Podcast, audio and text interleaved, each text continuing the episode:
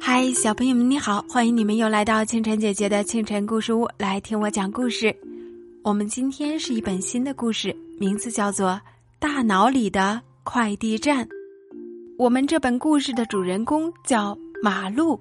当马路睡着后，他的脑袋里发生了什么呢？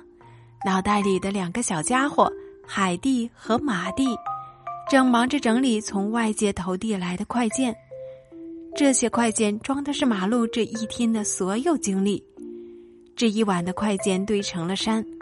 马路上午去了动物园，下午画画捉蝴蝶，晚上入睡的时候还在绞尽脑汁的想毛绒玩具小熊被他放在了哪里。海蒂和马蒂把有用的快件挂在知识树上，或是收到百宝箱里，把没用的扔进垃圾桶里。天马上就要亮了。他们能完成工作吗？